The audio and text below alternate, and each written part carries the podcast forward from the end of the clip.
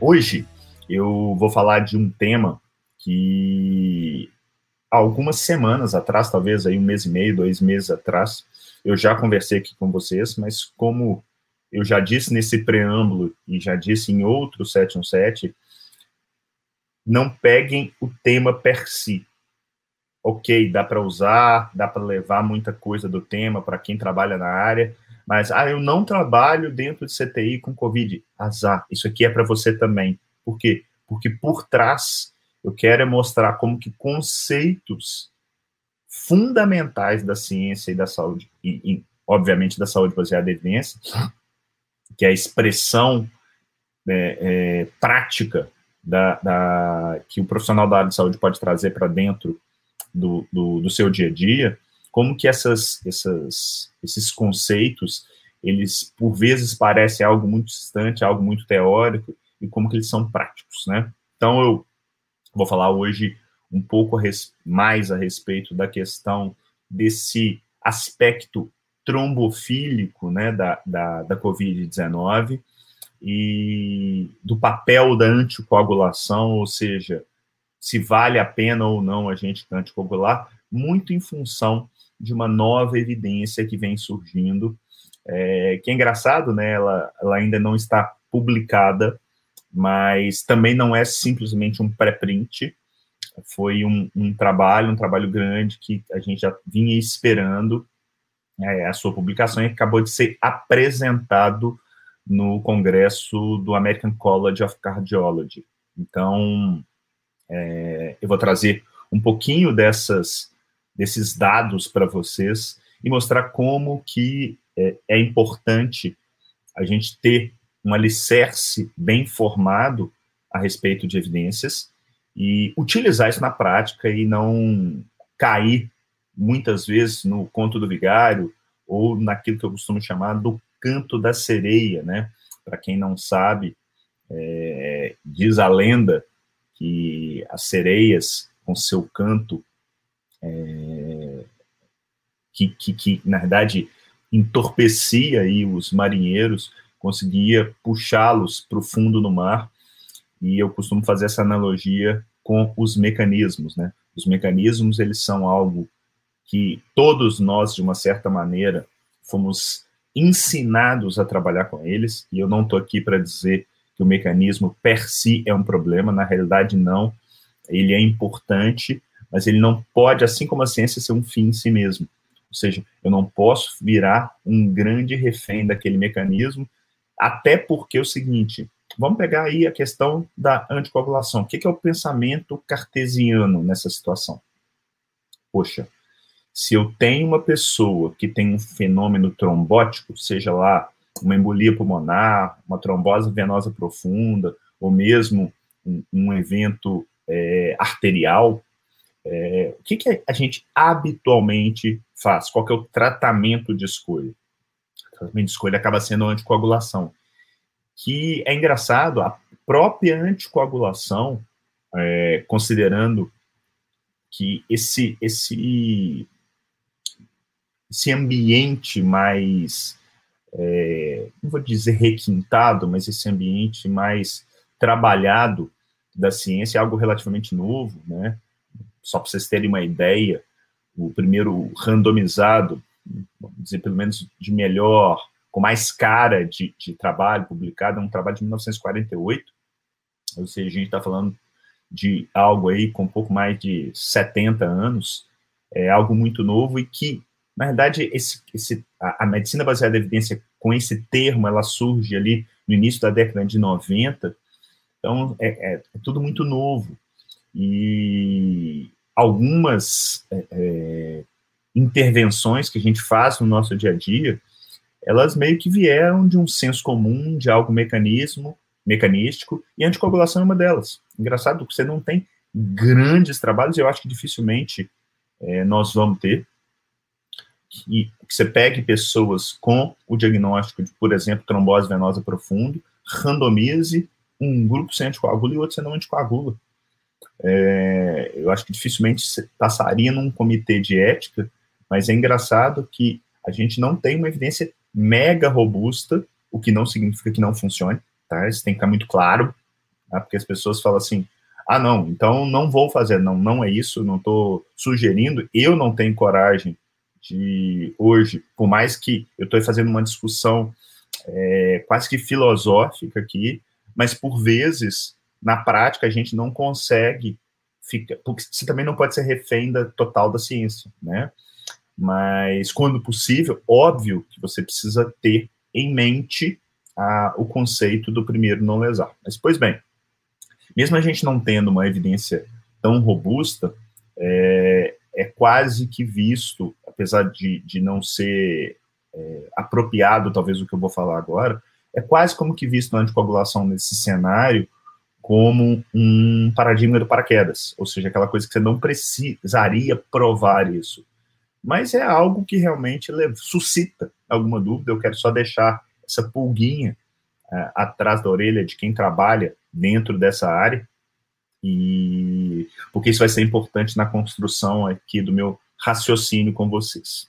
Então tá, o que, que eu mostrei para vocês há algumas semanas atrás, nessa, nessa aula, né, nesse 717, que está lá disposto, é, disponível para os é, membros da comunidade de Jedi da SBE, que o início da Covid, essa coisa de pouco mais de um ano aí, trouxe uma impressão de uma, uma taxa maior, né, uma incidência maior de fenômenos trombóticos é, relacionados a essa infecção, algo maior do que a média, tá? E aí a gente vai, quando a gente vai para a literatura, você acha taxas as mais variadas, né, as taxas médias aí giram na casa aí de 20%, principalmente naqueles pacientes mais graves, tá? Chega a ter taxas é, de incidência até beirando aí em alguns trabalhos 50%, 43%, se não me falha a memória, um deles que eu mostrei na, na última live. É, em pacientes menos graves, também você tem uma incidência um pouco maior, mas que aí normalmente não ultrapassa os 10%, fica ali na casa de 5% a 10%. Eu vou trabalhar aqui com vocês é, com esse 10% a 20%, mais como norteador, de toda forma, é, aparentemente é algo mais frequente no cenário da Covid do que no cenário da gripe, por exemplo, no cenário da dengue ou no cenário de outra doença infecto-contagiosa, virótica, como é a Covid-19. É, um, um, marcador que acabou ganhando força ao longo de, desse último ano foi o dímero D. Dímero D, que, que é um produto de degradação da fibrina e que já vem sendo utilizado aí há muitos anos no cenário da, da trombose venosa profunda, principalmente, da embolia pulmonar, como sendo um teste diagnóstico que tem uma característica de ser mais sensível e menos específico. Tá? Então, relembrando aqui, para aqueles que já começam a ter taquicardia quando a gente fala de sensibilidade e especificidade, é facinho, facinho. O que, que eu quero dizer? Primeiro, sensibilidade e especificidade são características do teste, tá? isso não significa que ele vai ser bom ou ruim. Isso depende do cenário e é a, o, o, pensamento bayesiano entra na rodada. Tem uma publicação relativamente nova no Instagram que vale a pena depois vocês darem uma conferida. Mas o que, que é a sensibilidade de um exame? É a capacidade daquele exame de reconhecer os doentes. Então, ah tá, eu tenho o dímero D, se ele está alto, seja lá o que for alto, ah, três vezes o valor de referência, dez vezes o valor de referência, simplesmente acima da referência, ele me dá uma capacidade preditiva de reconhecer os doentes. Então, eu posso ter, por exemplo, qual que é a capacidade preditiva, qual que é a, a, a, sensibilidade média de, de um dímero D nesse cenário convencional de trombose venosa, de embolia pulmonar, algo na casa de 90%. Então, ele consegue reconhecer 90% dos doentes quando positivo. Isso é o conceito da sensibilidade de um exame. E qual que é o conceito da especificidade? É o contrário, é reconhecer os sadios. Então, quando o exame está negativo, eu consigo bater o martelo de que aquele sujeito não tem um problema. É, é, então, a, a especificidade a, do dedímero, ela tende a ser baixa, tá? Eu, ela gira na casa ali de mais ou menos 30%, 40%. E um conceito que para muita pouca gente é claro, e isso que eu vou falar agora é algo que, se vocês levarem esse conceito dessa live, esquece do tema anticoagulação, dedímero e tudo mais, já é algo muito, muito, muito, muito importante. Não adianta você ter um teste que seja muito sensível e pouco específico. Por quê? Porque o que vale são as duas coisas juntas. Porque o que eu quero na prática não é reconhecer o doente ou reconhecer o saudável. O que eu quero é diferenciar o doente do saudável. Parece ser uma, uma a mesma coisa, mas não é. Eu vou dar um exemplo que deixa muito claro isso para vocês. Se eu tenho um teste que é 100% sensível, de forma natural, a gente já começa a chegar e falar assim, não, que exame bom, né? Com 100% de sensibilidade. Mas se eu disser que esse mesmo exame, ele tem 0% de especificidade, significa eu pegar um grupo, vamos pegar no cenário que a gente está conversando hoje, ah, pessoas dentro do CTI é, com Covid. Se eu digo que um determinado exame tem 100% de sensibilidade para dizer se ele tem trombose venosa profunda, ou e 0% de especificidade, basta eu falar que todo mundo tem. Quando eu falo que todo mundo tem, certamente eu vou acertar os que têm. Eu vou reconhecer os doentes. Mas eu não vou separar, né, eu não vou garimpar aquilo que realmente importa, que é ter a ideia de quem está doente e efetivamente quem está saudável, tá? Então, guardem esses números. O dedímero, ele tem uma alta sensibilidade, depois eu volto nisso com vocês, e uma especificidade mediana, vamos colocar aí na casa de 40%. Então, eu vou trabalhar aí com 90% de sensibilidade é, é, e 40% de especificidade. Tá. É, o que, que, as pessoas, então, começaram a perceber é, ao longo da pandemia? Porra, será que, com tanta gente ficando doente, aquele pandemônio que até hoje estamos, mas que hoje, há um ano atrás, a, a, a, a incerteza era maior ainda, né? já tem alguns conhecimentos que a gente não tinha um ano atrás. O que, que essas pessoas começaram a. Poxa, essa, essa turma está ficando grave ventilação mecânica difícil, essa turma deve estar embolizando, porque, puxa, será que não vale a pena eu anticoagular esse pessoal?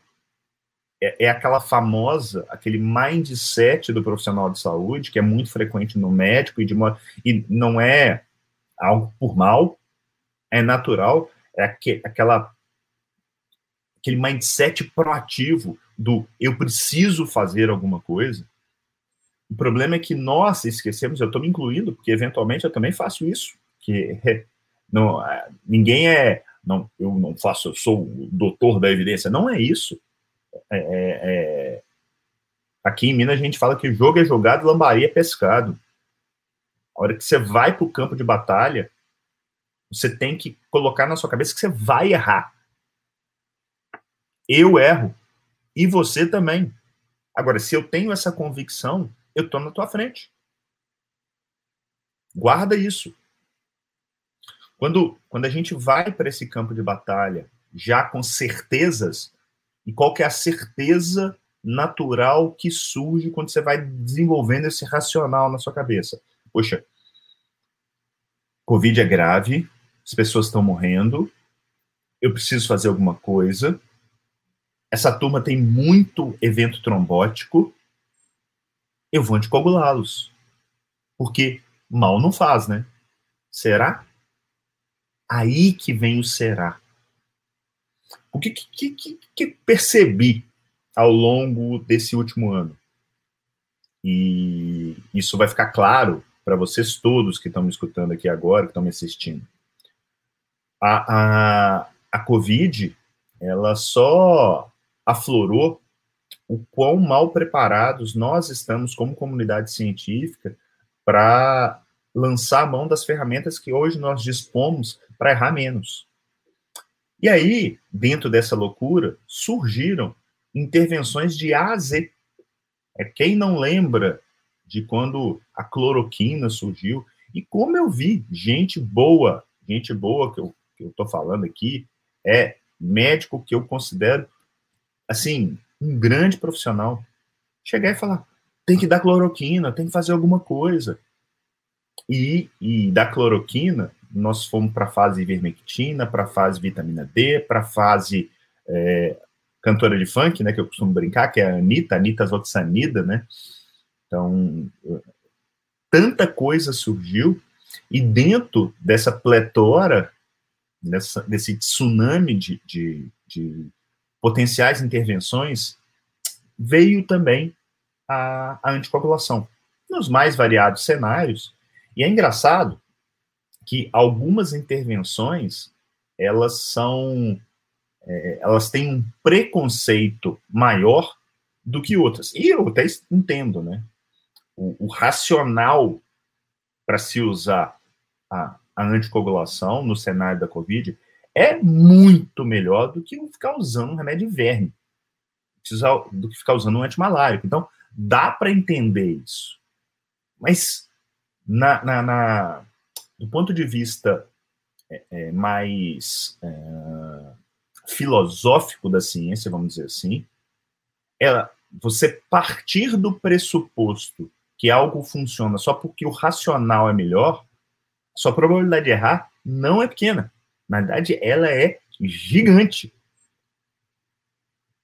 Então, cuidado com o afã de querer fazer o bem. Você pode estar fazendo o mal. E o que, que eu percebi ao longo desse, desse último ano, vamos dizer assim? Muita gente utilizando-se da anticoagulação profilática, ou como diriam dentro do, do mundo hospitalar, profilêutica, né? Que é aquela coisa, né? não, não dá uma dose que seja full para anticoagulação, mas também não está dando aquela dose profilática. E aí, colocando todo mundo na mesma página, é, se tem algo que já tem uma validação melhor, é o uso de doses pequenas de heparina para prevenção de, no caso, trombose venosa profunda, de, e em última análise, de embolia pulmonar. E o que os trabalhos na COVID mostraram é que aparentemente não tem diferença do ponto de vista de eficácia de se fazer a anticoagulação é, profilática é, em detrimento da anticoagulação terapêutica. É, o resultado de eficácia é mais ou menos o mesmo e o, o, desfecho de segurança é melhor, porque afinal de contas, quanto maior a dose de anticoagulante que você dá, é óbvio que você tem uma probabilidade maior de sangrar, né? E o sangrar pode ser um narizinho sangrando, ou pode ser um, um sangramento de trato gastrointestinal que leva a pessoa a, até ao óbito. Ok. Passamos o pano de fundo para chegar efetivamente no motivo que me trouxe a fazer esse 717 com vocês hoje. É, tem um trial que eu vou mostrar aqui para vocês, é, que é o Action. Peraí, deixa eu até voltar aqui antes a gente já vinha esperando, quem trabalha na área, acaba que a facilidade de comunicação, a gente acaba sabendo de trás que estão sendo conduzidos, e vinha, vinha sendo conduzido esse trabalho, o Action, uma colaboração é, de grandes nomes da terapia intensiva nacional, então é, dá orgulho saber que isso saiu aqui do Brasil, muita gente joga pedra e critica a, a a comunidade científica pela produção de baixa qualidade, e isso não é só brasileira, é mundial. Então, é muito legal quando você vê algo saindo daqui do país é, de uma qualidade é, super interessante, por, e aqui a gente não tem que ficar olhando o resultado, você tem que ver realmente a, a capacidade de trazer uma resposta, de agregar efetivamente valor para a prática clínica, e essa capacidade colaborativa é muito bacana. Tomara que colaborações como essa se repitam mais nas, nas mais variadas áreas. Para que a gente tenha cada vez mais evidências sendo geradas em prol de a gente subir, cada, colocar mais um tijolinho no nosso muro é, desse conhecimento que, em última análise, nos ajuda a chegar mais perto da verdade. E esse, esse, esse, esse trial, ele foi recém apresentado no congresso, como eu disse, da Associação Americana de Cardiologia. Ele não está publicado ainda, mas quando você entra dentro do site do American College of Cardiology, é, a gente tem acesso a algumas das palestras e algumas referências que de, de novos trials que foram apresentados. Então, ó, do dia 16 de maio, aqui eu tenho um resumo do que, que foi o trabalho, foi apresentado pelo Dr. Renato Lopes na, na sessão científica do ACC agora de 2021. Eu não tenho trabalho ainda, eu poderia já pegar alguma informação aqui, mas tem um negócio mais interessante. Quando você clica aqui, ó, eu tenho acesso aos slides da apresentação. E aí, essa foi a apresentação. É, a gente não tem aqui, ah, infelizmente, o que foi dito, mas dá para se tirar muita coisa interessante disso aqui, sabendo-se que ainda não deixa de ser, do ponto de vista retórico, um pré-print, né? Mas que foi é, já avaliado ali por pares, mesmo que de forma informal, dentro do, do ACC. E o que eu quero mostrar para vocês é o seguinte, vamos lá. Então, aqui, como eu disse, ah, uma coisa importante, tá? Ó, vários conflitos de interesse, então, vocês vejam que mas do mesmo jeito que tem vários conflitos de interesse, tem muita indústria farmacêutica, aqui no caso, o, o, o, o trial, o action foi é, patrocinado pela Bayer, né? Interesse da Bayer, anticoagulante. Anticoagulante oral direto, tá? Ah, aqui tem um pouco do background, então, um pouco do que eu já falei, né? Então, na primeira linha aqui, falando que os eventos tromboembólicos, tanto arteriais como venosos, são frequentes na, no cenário da Covid, falando do dedímero, e aqui, olha, olha que palavra que vocês já estão carecas de saber, né? O dedímero está associado, associado não infere causa, ou seja, dedímero alto não causa nada, tá? Pelo menos a priori.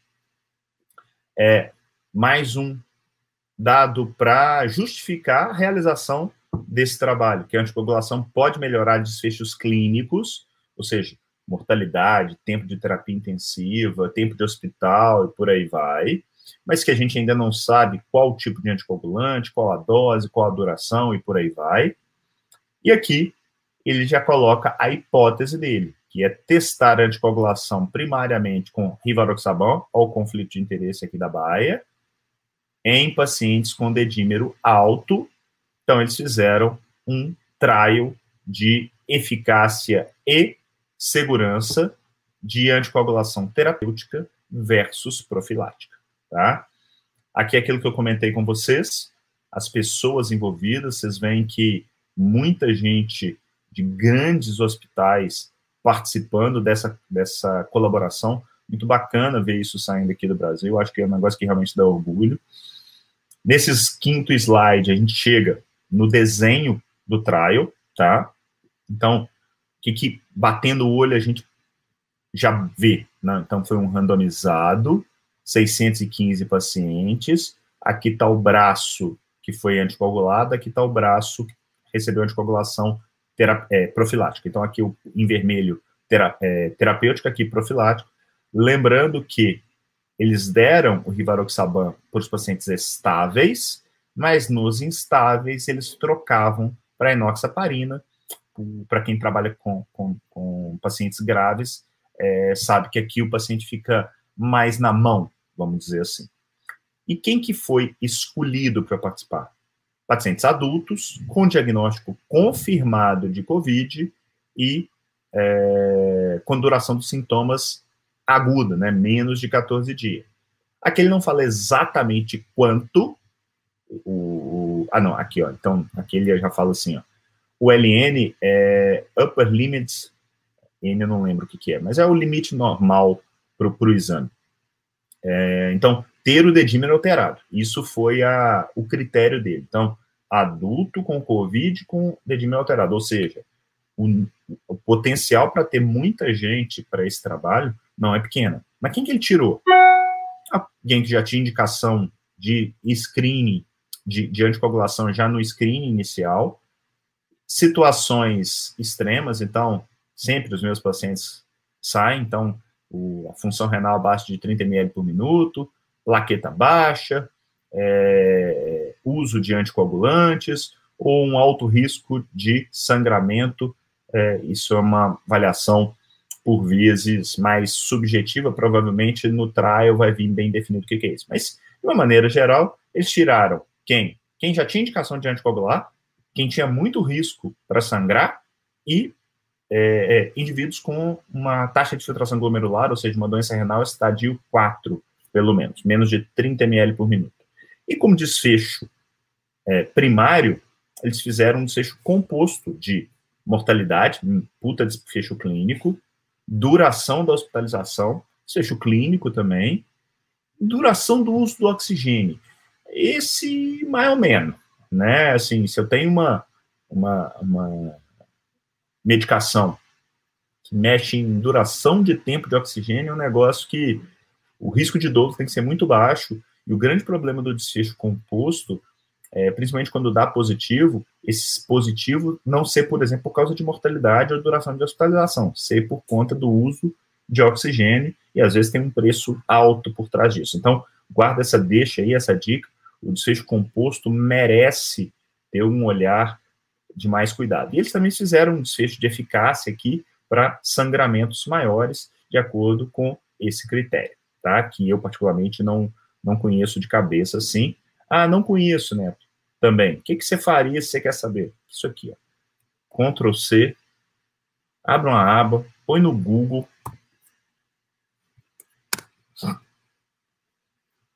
Critério para coagulação intravascular disseminada.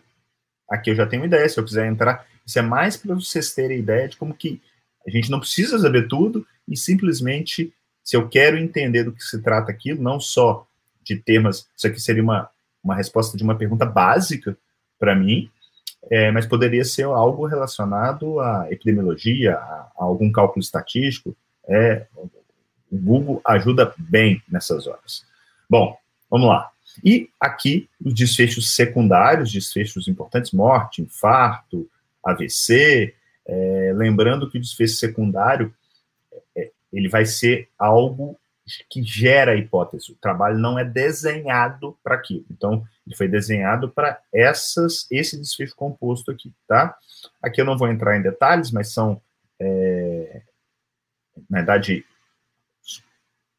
como foi feita a análise estatística é, de, desse nesse trabalho. Então, dos randomizados, eles usaram o princípio da intenção de tratar e tal mas eu vou direto aqui para mostrar de uma forma mais prática essa análise estatística. Eu gostei desse, desse slide dele. Foi o seguinte: ele pegou cada um dos desfechos que ele estava estudando, ele queria saber quem que ganhava, ou se tinha empate entre anticoagulação terapêutica e anticoagulação é, profilática. O que, que ele chamou é, vencer do ponto de vista de um versus o outro a questão mortalidade.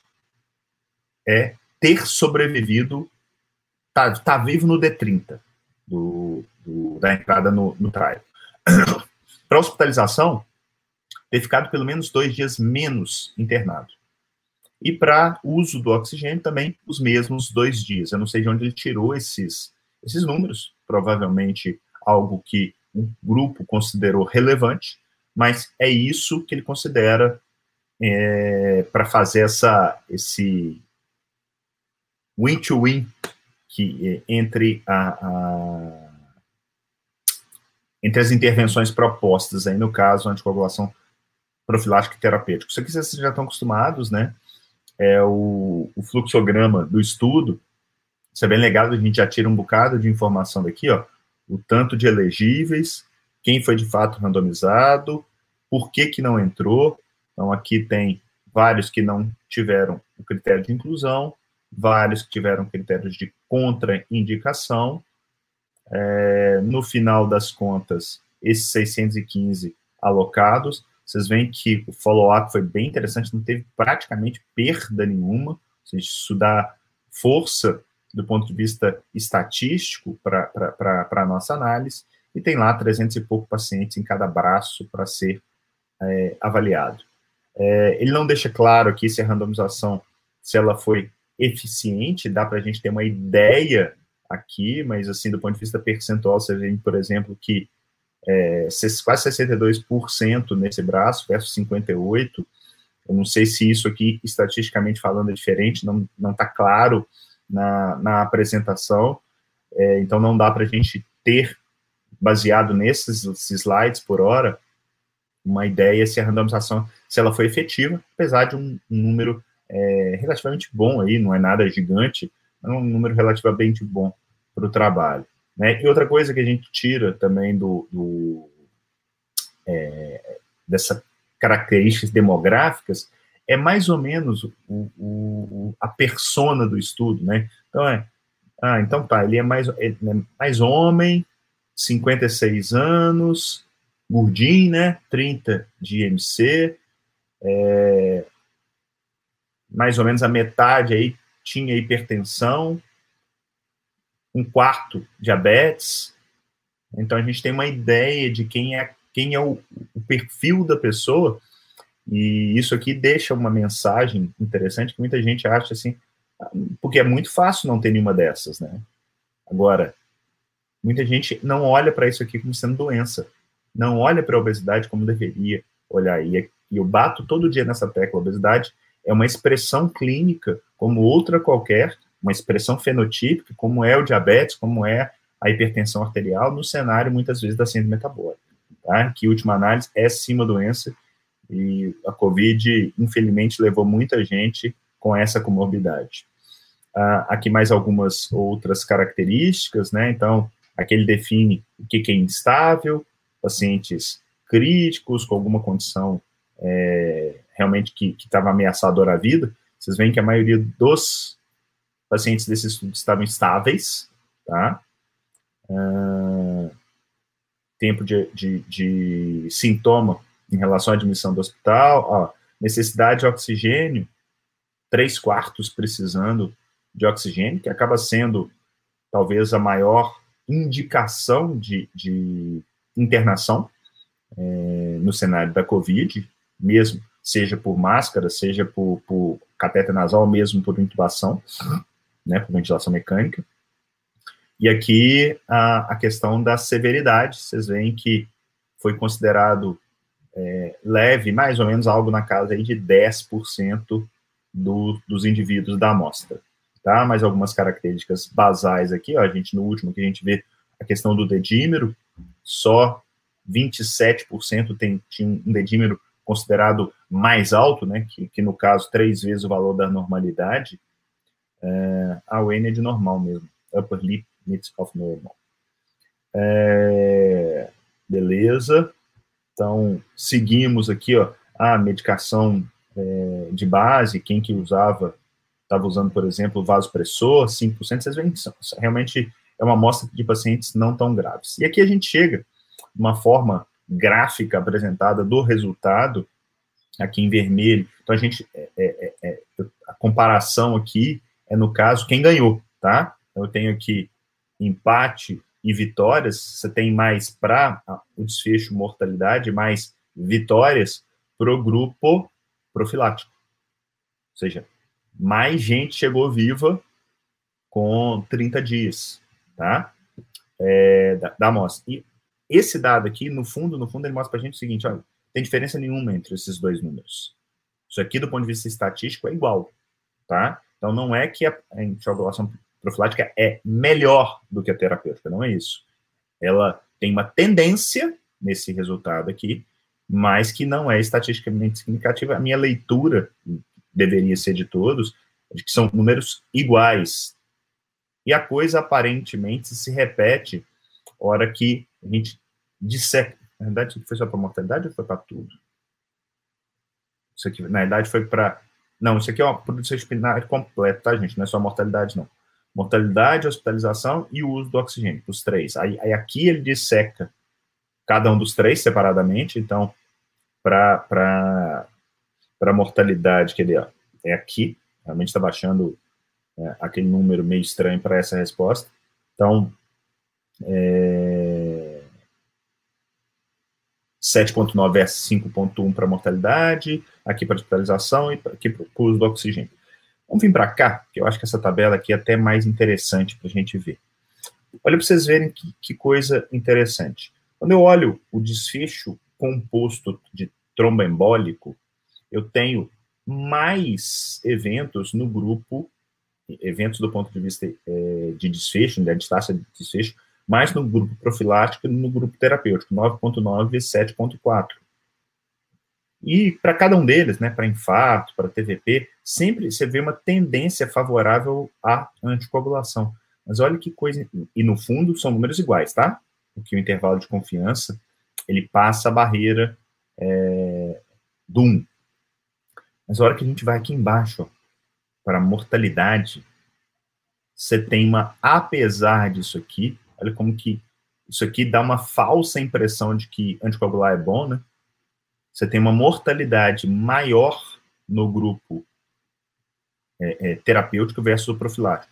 Também não estatisticamente significativo, porque ela baixou aqui do 1. Então, ela pode ser tanto quanto nessa amostra poderia ser 10% melhor a favor do, do, do grupo terapêutico, ou 2,4 vezes melhor, né, menor em termos de mortalidade no grupo profilático, mas uma tendência de é, é, mortalidade maior, mesmo que não estatisticamente significativo, para o grupo terapêutico, né, e que dá para a gente ver aqui ao longo dessa curva, né, ao longo dos dias que vão se passando aqui, a mortalidade cumulativa maior no grupo terapêutica, lembrando que isso não deu diferença é, do ponto de vista estatístico, ou seja, anticoagular profilático versus terapêutico para o desfecho é, mortalidade, sem diferença. Mas se eu estou pensando em anticoagular terapêutico, poxa, não tem diferença e tem, na realidade, uma tendência negativa. E vão ver, para desfecho de segurança, aí, muito mais sangramento e sangramento maior ou relevante, tá? Quanto? 3,6 vezes mais sangramento. Se eu for fazer aqui uma subtração de 8.4 para 6 para 2.3, a gente tem 6.1, então uma redução de risco, uma redução de risco absoluto aí de aproximadamente 6% menos sangramento ou mais sangramento no grupo terapêutico. E aqui dá para a gente calcular o NNH, né? Eu vou pegar esse 100 e dividir por 6, então seria 50 aí por 3, dá mais ou menos uns 17, ou seja, 16, 17. Ou seja, para cada 16 pessoas tratadas com anticoagulação plena, uma delas teve sangramento relevante, significativo. Detalhe, sem nenhum benefício associado. Olha como que é perigoso, né? a, a gente tratar simplesmente pelo, pelo nosso achismo, pela nossa, pelo nosso simples desejo de ajudar. Aqui mostrando algo que é frequente, né? Ele fez aqui a, a, a análise, é, análise de subgrupo e não viu nenhum tipo de interação, né? Então é algo que é raro, né? Que é, é a mudança do resultado em determinado subgrupo. Se a gente olhar aqui na, no resultado chama um pouquinho de atenção aqui seria os pacientes mais graves poderiam ter algum benefício, não foi estatisticamente significativo, mas se eu quero demonstrar isso, eu teria que fazer outro trabalho. Tem que fazer um trabalho com paciente grave, e aí eu anticoagulo versus não anticoagular e ver se tem algum benefício. Isso aqui é só gera, um gerador de hipótese. Você vê que realmente, ó, dados de gravidade, ó, precisar de ventilação mecânica, ter na admissão já um quadro mais grave, é, poderia estar instável. São, são dados que, se é que tem algum espaço para se estudar, aparentemente pelos dados do Action, são os pacientes mais graves, que corresponderam a uma amostra relativamente pequena do, do trabalho. E aí, sim, ele conclui que nesses pacientes hospitalizados com esse perfil com dedímero alto, a anticoagulação com o rivaroxaban ou com a enoxaparina nos instáveis não melhorou os desfechos, como bem notado por nós aqui ao longo é, de, desse, desse 717, né, desse nosso bate-papo, e uma, uma taxa de sangramento significativamente maior, acima de três vezes aí, tá? Então, deixa eu voltar aqui com vocês. É... Que, que eu quero, em última análise, trazer, é... antes de eu responder perguntas, o que, que eu quero trazer aqui com, com, com, esse, com esse trabalho, que ainda não está publicado, foi apresentado, que a gente teve acesso aí, todo mundo tem, tá, isso está disponível, não consegui com ninguém, então está disponível no site do, do ACC. É, aparentemente, a anticoagulação, e aparentemente, assim, certamente, o resultado é negativo, né? É, isso não, não, não vai virar.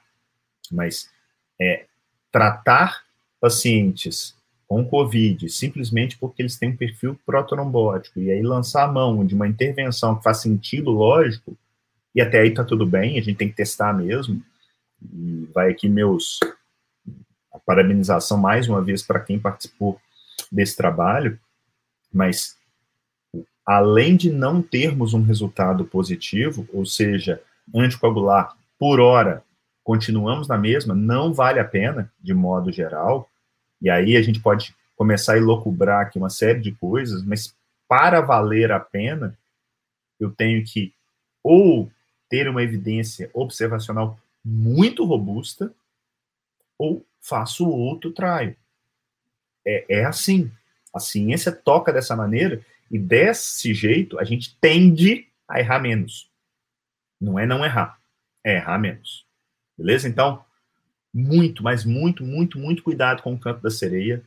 É, já digo para vocês que tem muita coisa que a gente faz na nossa prática clínica, eu como médico, nefrologista, clínico, e vários aqui médicos, nutricionistas, enfermeiros, psicólogos, educadores físicos, é, não tenha dúvida que tem muita coisa que é já é algo é, inquestionável na prática clínica e que está errado. Gente, o problema é saber o que. Mas ter isso em mente levanta, suscita essa nossa preocupação de não lesar. Beleza? Vamos lá. Deixa, agora deixa eu responder aqui as perguntas. Pergunta do Igor. Bom dia. É, não entendi por que usar rivaroxaban na dose de 20 miligramas, não na dose de 10. É, a dose de 10 foi usada como profilático. Cara, não tem a menor ideia também. Não tem a menor ideia, pode, concordo com você que pode ter sido isso uma causa de maior sangramento, né? Mas de todo modo, assim, é chovendo molhado, né? Não vale a pena.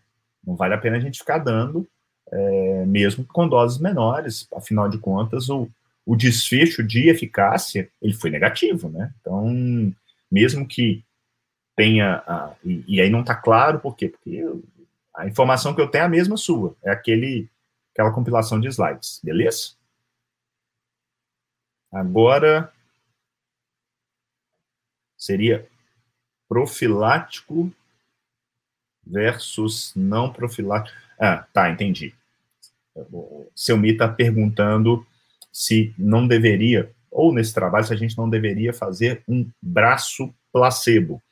Pois bem, para prevenção, ou seja, para diminuir a probabilidade de VP, né, de trombose venosa profunda, de TEP, já tem vários na literatura. Aí a, a literatura é robusta nesse sentido, e a tendência é porque TVP, TEP, esse troço mata. Mata e mata muito. Então, se eu consigo prevenir isso, intuitivamente, a gente já chega a uma conclusão quase que lógica de que provavelmente eu reduzo desfechos clínicos. Se eu consigo fazer isso com baixo risco de dolo, que é o que acontece né, na anticoagulação profilática, para mim está bem consolidado que em. Perdão.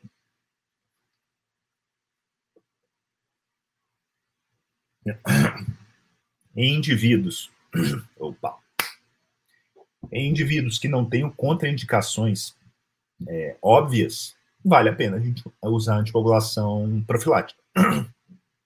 Ah, então a resposta agora que a gente precisava e que o Action aparentemente está me respondendo, eu acho que dificilmente vai ter alguma coisa muito grande que prove o contrário, é de que anticoagular no escuro não vale a pena. E aí a gente consegue perceber uma série de vieses também, porque talvez alguém que trabalha em terapia intensiva fale assim, Neto, mas eu, tô, eu trabalho ali, eu vejo muito mais TVP do que o normal. Mas o que começou a acontecer também? Como a gente tem essa percepção de que a, a, os quadros trombóticos são mais frequentes na COVID, começaram a rastrear cada vez com mais frequência as pessoas, independente se elas estão graves ou não. Na hora que eu rastreio mais, eu posso ter um overdiagnosis. Então, ainda tem esse viés que é bem importante nessa questão. E no fundo, no fundo, o que a gente precisa não é do diagnóstico, é saber se aquele diagnóstico ali, ele efetivamente está levando a desfecho clínico. Então, você pode ter uma pessoa que você passou lá um Doppler e viu uma trombose distal de membro inferior e anticoagulou achando que está tá ajudando, e isso é altamente questionável nessas tromboses mais distais, e pode ter um paciente do quarto ao lado que você não fez nada e ele teve uma morte súbita e pode ter sido uma embolia. Então, é, é, esse, essa, esse uso, essa busca mais ativa do diagnóstico nos pacientes com COVID pode estar levando a uma falsa impressão também nossa em relação à prevalência dessas, condições trombóticas é, nesse cenário da COVID. De todo modo, é, não é uma coisa aparentemente pequena né? Falar que mesmo em situações mais tranquilas, 5 a 10% de, de, de trombose não, não é pouca coisa, não, então é bom a gente ficar atento, eu só não acho que dá, vale a pena, não estou convencido que vale a pena ficar rastreando todo mundo sem uma justificativa do porquê, né? Ah, dentro da terapia intensiva a gente encontra porquês mais fáceis, sim. Às vezes você pega alguém que está numa ventilação mecânica mais complicada e de repente você tem um componente ali embólico complicando o quadro de base aí no caso da Covid, beleza? Ah, a Priscila comentando que as pessoas não olham para a obesidade como doença, realmente a, a, é impressionante como que a obesidade é, é subvalorizada, é, as pessoas olham quase que como normal, né? Ah, não, ele tá só gordinho, tá tudo bem, tá, tá nada, tá nada. Isso é doença, né? E quando se aproxima aí dessa obesidade grau 1, que é o IMC ali de 30, poxa, você realmente tem uma condição é, importante. Você pensar que num grupo de 600 pessoas, na média, tive um IMC de 30, dá para ter uma ideia de quem é que está internando, né? Beleza? Show de bola. É, então, a, a, ideia hoje do, do, do nosso bate-papo é, foi mostrar, através do action, como que o canto da sereia pode nos enganar, e por mais que o racional seja melhor do que muita bobagem que foi veiculada, ainda é veiculada aí no, no nosso dia a dia, é, de A a Z, é, é perigoso a gente tratar simplesmente pelo racional, principalmente quando o risco de dolo é existente, é óbvio, porque anticoagulação, ninguém tem dúvida de que existe risco de dolo relacionado ao sangramento. É diferente você me falar assim, não, eu vou fazer uma oração para o sujeito eu tenho certeza que isso vai melhorar. Beleza, vai lá. Dolo isso não causa. Então, é, parece brincadeira, mas não é. Então, toda vez que você for tomar uma determinada conduta, olha os dois lados da balança, não olha só aquilo que está no seu racional, como eu tenho tudo para ajudar, eu vou fazer isso porque eu vou ajudar. Cuidado, cuidado que você pode estar tá atrapalhando, sem querer, mas de boa intenção, o inferno está cheio. Beleza? Então, deixa aí para mim o like se você gostou, deixa seu comentário. Essa, essa live fica gravada aqui no, no nosso canal do YouTube por uma semana, até quarta-feira que vem, e depois vai para o repositório da comunidade dos é, Jedi da SBR. Se você tem interesse de entender mais a respeito de saúde baseada em evidência na prática, nos dias 7, 8, 9 e 10 de junho, vou estar fazendo com vocês uma imersão, quatro aulas gratuitas, aqui falando com cada um, com, entregando muito valor de o que, que você precisa fazer no seu dia a dia, conceitos básicos, como que a gente pega isso e transforma em algo palatável, em algo útil, que te ajude na tomada de decisão, melhore sua, otimize seu tempo, te traga triunfo e te transforme do ponto de vista de profissional de saúde, tá? Essa, esses quatro T's vão te colocar em outro patamar. Eu costumo dizer que depois que se vê isso, não tem como desver. Né? Então, obrigado aí ao Raul, grande Jedi, amigo que eu, que eu encontrei aí nas redes sociais. O, Raul, grande gastroenterologista que tra trabalhou na Choosing Wisely, é, do braço da gastro. Eu trabalhei na Choosing Wisely no braço da nefro e espero que vocês tenham gostado bastante. E daqui a pouquinho, para quem é. Ah, detalhe, tá? Se você quer se inscrever para a nossa imersão nos dias 7, 8, 9 e 10, essa imersão é gratuita, vai lá no meu Instagram, arroba doutor José Neto, link da bio, você clica lá que você vai ter a possibilidade de se inscrever gratuitamente participar, você vai receber as nossas comunicações, dizendo direitinho a questão de dias, horários, temas, é, como é que vai funcionar. Então, tem nossa, nosso canal também no Telegram, da, dessa, dessa turma que quer participar do, desse, dessa nossa imersão prática, vou trazer uma série de coisas que eu uso no dia a dia, e como é que você pode sair depois dessa imersão já utilizando. Uh, e depois a gente abre possibilidade para quem quiser fazer parte do grupo, do nosso comunidade de Jedi da SBE, e que está, sem dúvida nenhuma, já mudando a saúde desse país. Eu tenho cada vez mais convicção nisso, mas eu quero mais. Eu quero realmente uma saúde muito melhor do que ela é hoje. E vocês que estão aqui, não tenho dúvida que vocês já estão fazendo parte dessa transformação. Então, vamos que vamos, vamos junto. E para quem já é da comunidade Jedi da SBE, daqui a pouquinho eu passo lá e deixo a nossa dica da força da semana, que é aquela, aquele insight é, a respeito de algo que eu falei hoje durante a live, beleza? Grande abraço, fiquem com Deus e até semana que vem. Tchau, tchau. Opa, peraí, tem uma pergunta. Margarida, não entendi porque sem poder estatístico pode ser considerado de muito valor o estudo. Margarida, eu realmente eu não entendi a sua pergunta, eu vou tentar, assim, rapidamente explicar o, o, o que, que é o poder estatístico. É a capacidade daquele trabalho, a capacidade que a gente tem de acreditar que quando você tem um trabalho que é negativo, aquele resultado realmente é negativo, tá?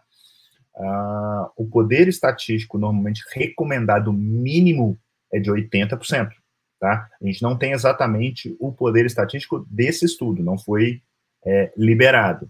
Mas quando eu tenho, por exemplo, um estudo que é negativo, mas tem um poder muito baixo, ele acrescenta muito pouco. Porque eu fico na dúvida se ele foi negativo porque ele é negativo mesmo, ou se ele foi negativo é, é, porque o poder estava baixo. De todo modo, é, o, o, Raul colocou aqui, para que a gente, a gente tem que ir somando, a gente não trabalha com, com dados individuais, né? É, é um pensamento bayesiano, você vai juntando, é uma probabilidade condicional.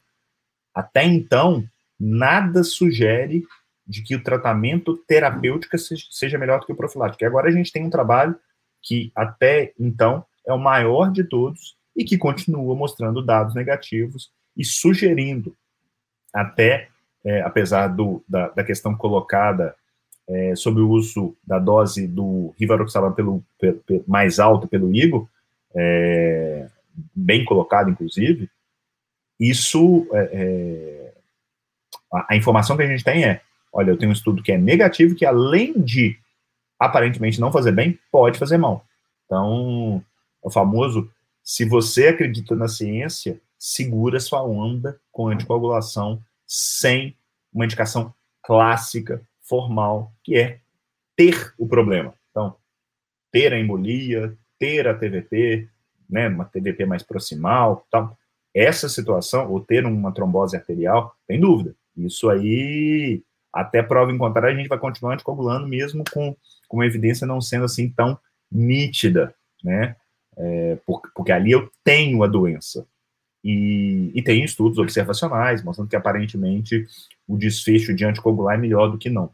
Agora, no cenário de não tenho nada e vou anticoagular como prevenção, por hora não. Beleza? Espero que tenha ficado claro.